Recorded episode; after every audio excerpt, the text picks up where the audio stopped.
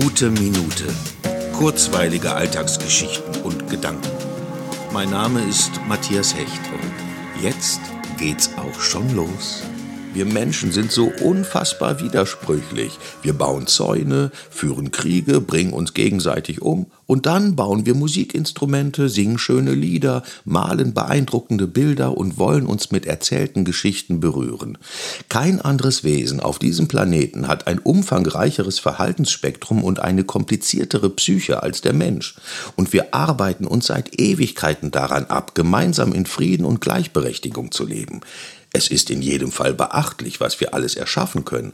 Aber jetzt, wo wir das wissen, können wir ja mal durchatmen, die Heldenkostüme ausziehen und anfangen, uns auch zu beweisen, wie wir uns so schlagen, wenn wir große Entscheidungen im Sinne aller treffen.